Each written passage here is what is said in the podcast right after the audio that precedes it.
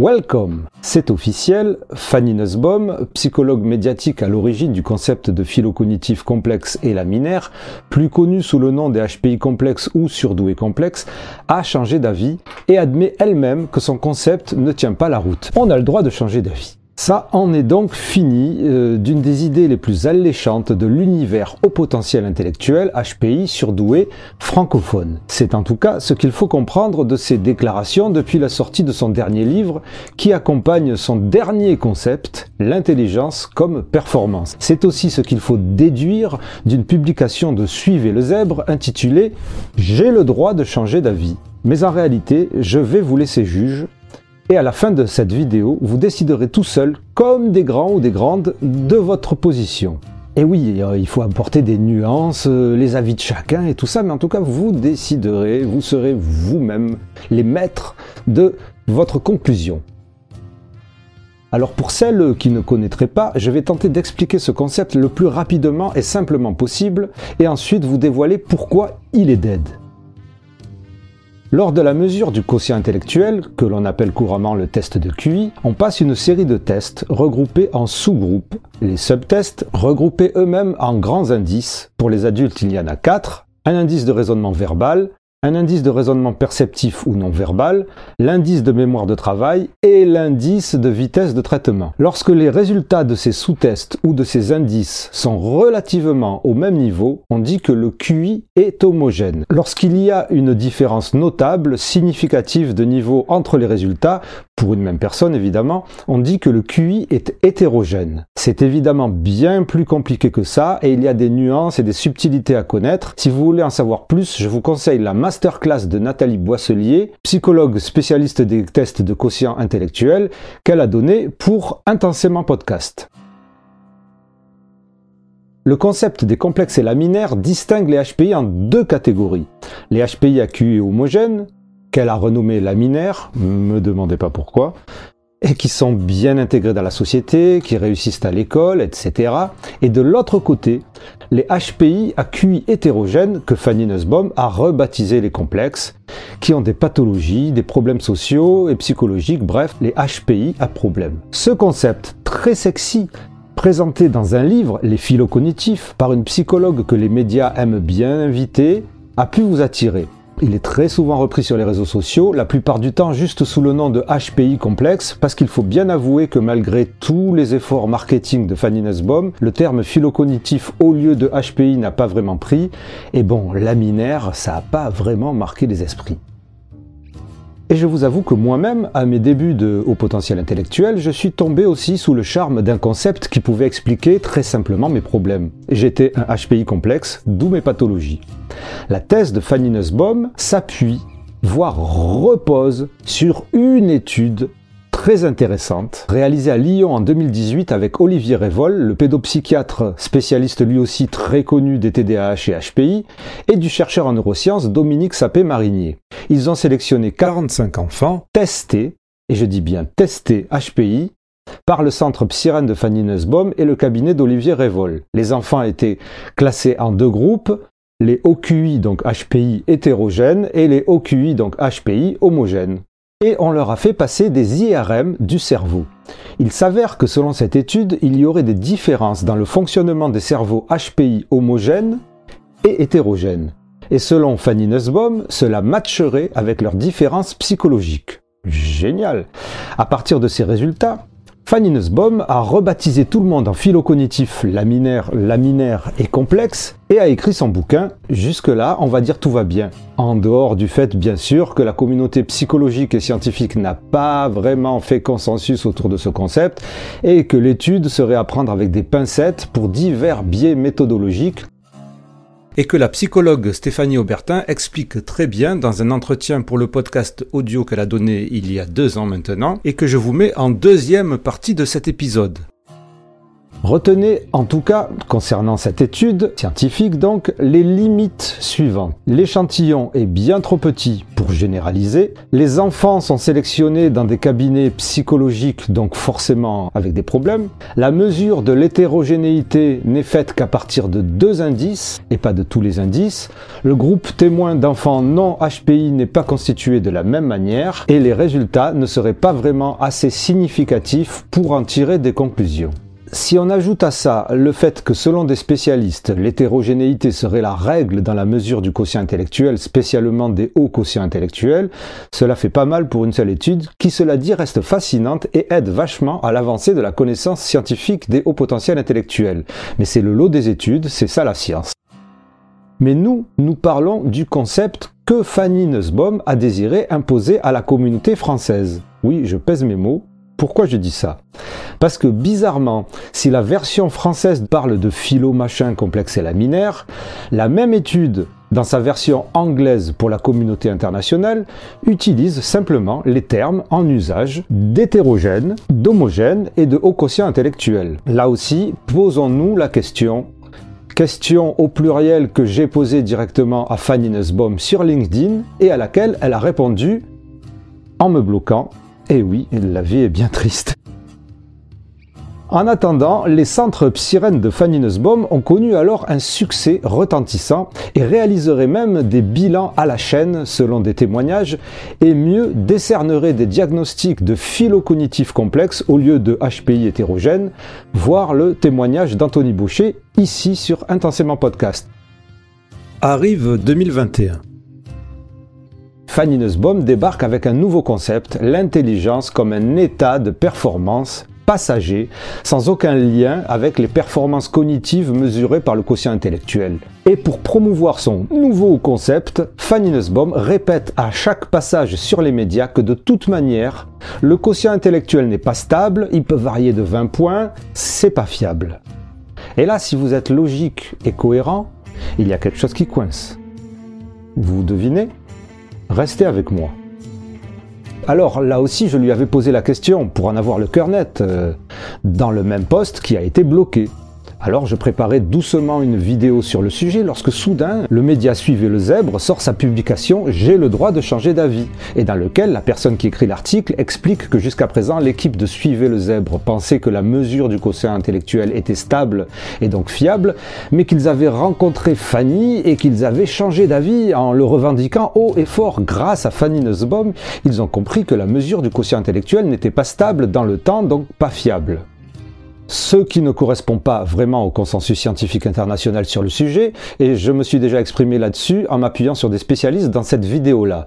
Dans la discussion qui suivait le post Facebook de Suivez le Zèbre, la personne de Suivez le Zèbre répondait « Oui, mais vous vous appuyez toujours euh, sur les mêmes personnes, euh, Franck Ramu, euh, Stéphanie Aubertin, Nicolas Gauvry, c'est toujours les mêmes, on peut tout de même écouter l'avis de Fanny Nussbaum et on a le droit de changer d'avis. Et d'ailleurs, les centres psyrènes vont fermer pour se recentrer sur la recherche, c'est bien la preuve qu'ils ne veulent plus faire de tests de quotient intellectuel. Alors oui, je suis d'accord avec Suivez le Zèbre, qui est un média que j'aime bien. On a le droit évidemment de changer d'avis, je trouve ça sain. Mais je pensais au départ, en voyant écrit Fanny Nussbaum et le titre sur la publication, que c'était Fanny Nussbaum qui venait nous dire oui, j'ai changé d'avis sur les phylocognitifs. Alors pourquoi donc elle devrait avoir changé d'avis? Vous y avez réfléchi entre temps comme je le répète assez souvent, et c'est important, je ne suis pas psychologue et je ne suis pas un scientifique. Je ne peux donc lutter avec Fanny Nussbaum sur des éléments précis de psychologie et ou de science sur lesquels sa connaissance et son autorité seraient bien entendu prévalents. Mais, par contre, je pense avoir un truc tout con qui s'appelle la logique et la cohérence intellectuelle.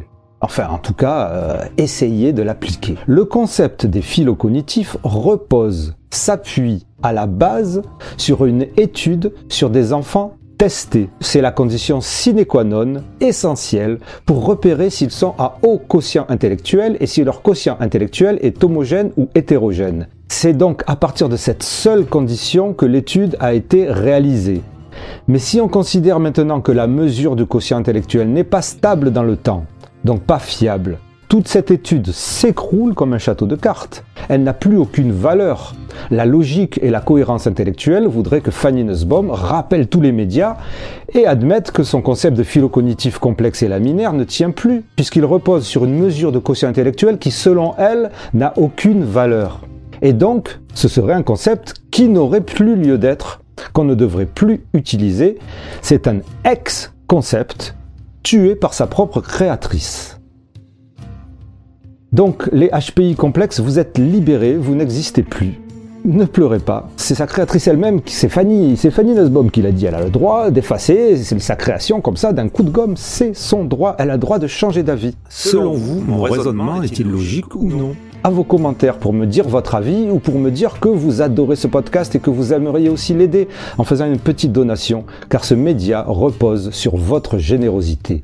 Et si vous voulez m'aider dans mon travail pour essayer de comprendre cet univers HPI au potentiel intellectuel surdoué, ES et compagnie, il y a un lien unique pour ça dans la description. Grâce à vous, je pourrai continuer à être au plus près de l'information, creuser avec vous et poser les questions dont certaines fâchent. Et oui. Je vous en remercie d'avance et je remercie intensément toutes celles et ceux qui l'ont déjà fait et maintenant, la deuxième partie de cet épisode, le détail des biais de l'étude. Voici un extrait de l'entretien avec la psychologue Stéphanie Aubertin sur le podcast Intensément. Si c'est sexy, c'est patienti, partie 2. Et Stéphanie Aubertin revenait sur les biais importants et notables dans cette étude. La philocognition, c'est le besoin de cognition. C'est-à-dire ce besoin de, traiter les choses et de penser et, d'apprendre en fait. Donc ça, ça existe déjà depuis des décennies et euh, voilà. Personne qui aime penser. Mais ce ne sont pas tous les HPI. Ce ne sont pas tous les HPI, non, non. Il y en a même qui sont fermés, il y en a même qui sont très conservateurs, etc.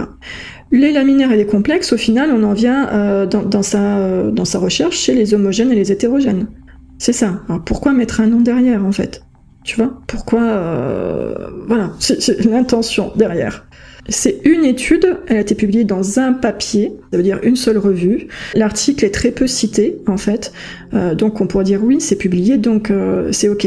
Bah, L'étude des philo cognitifs est biaisée de par le recrutement. T'as 20 sujets. Bon, c'est sûr, en IRM, ça, ça, ça coûte de l'argent de faire passer une personne en IRM, d'analyser les données, donc on peut pas avoir 100 sujets, mais t'as 20 sujets dans chaque groupe. Et les personnes sont recrutées soit chez Reval, en fait, donc euh, au service pédopsychiatrie euh, de l'hôpital, en fait. Donc c'est pas des déjà. Et au centre euh, Psyrène, en fait, c'est pas des non plus. T'as des groupes contrôle où il y a eu des publicités dans les journaux en disant bah on recrute des gens, etc. Si vous êtes intéressé, voilà. Donc il y a ça.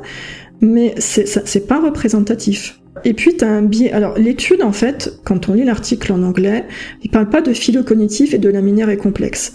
Il parle d'enfants avec un profil homogène hétérogène. Et ils ont pris que ICV, IRP dans l'ancien test euh, pour enfants, le risque 4, l'indice de compréhension verbale et l'indice de raisonnement perceptif. Ils n'ont pas pris les deux derniers indices, qui sont l'indice de mémoire de travail et l'indice de vitesse de traitement, qui sont souvent beaucoup plus bas pour plein de raisons différentes. Mais ça, on le sait, il y a plus d'erreurs de mesure, il y a plus de choses. Euh, et euh, l'homogénéité était seulement entre les deux là, entre la compréhension verbale et le raisonnement perceptif. Donc ils sont basés que là-dessus en disant bah, un groupe homogène, un groupe hétérogène. Voilà. Donc ils n'ont pas pris en compte les autres indices, ils n'ont pas parlé de laminaire et complexe et toutes les caractéristiques qu'ils y mettent derrière. C'est ça que les gens, il faut, il faut aller voir les études pour, pour le savoir. Donc les, ça, c'est pas dit. Euh, l'équipe dit qu'ils ont publié et que voilà. Alors après, faut, il faut préciser juste en, une phrase que c'est un QI hétérogène et un QI homogène. Un QI homogène, c'est donc un QI où tous les indices sont à peu près au même niveau. Et c'est super rare, ça. C'est ça le truc. Et un QI hétérogène, donc comme son nom l'indique, c'est un QI où certains indices seraient vraiment, euh, auraient vraiment une différence de taille. Mm-hmm. Donc, et après, à partir de combien euh, c'est hétérogène, tu vois? À partir de quel écart? Et puis, est-ce que cet écart a été euh, trouvé dans l'échantillonnage aussi? Nicolas Gauvry, en fait, il m'avait dit qu'il avait posé une question euh, qui est très juste parce que, d'après les hypothèses de recherche, on aurait dû avoir un groupe HPI homogène, un groupe HPI hétérogène, euh, un groupe contrôle euh, qui est dans la norme, en fait, qui soit homogène et hétérogène. T'aurais dû aussi avoir ça, tu vois? Parce que si tu prends HPI avec homogénéité, hétérogénéité, puis un groupe contrôle tu sais pas si c'est homogène ou hétérogène, tu peux pas savoir si c'est le QI ou si c'est l'homogénéité ou pas, tu vois. Donc je crois qu'il lui avait posé cette question-là et qu'il était un peu, je crois qu'il m'a dit qu'il savait pas comment répondre. Mais en fait, cette étude-là est, très biaisée. Et ce qu'on voit, en fait, chez les complexes, bah, on parlait tout à l'heure euh, que ceux qui se reconnaissent dans les bouquins, ceux qu'on voit en consultation sont des personnes avec des troubles. C'est ce qu'on voit, en fait. Presque, si tu veux, quand je vois les gens, je pourrais presque dire à quoi on doit s'attendre sur l'IRM ou sur un EEG ou quoi que ce soit. Ah, tu veux dire euh, qu'en général, les gens qui ont des troubles auraient un, un QI hétérogène L'hétérogénéité est la norme. Après, à partir de combien est-ce qu'on dit que c'est assez hétérogène pour dire c'est hétérogène?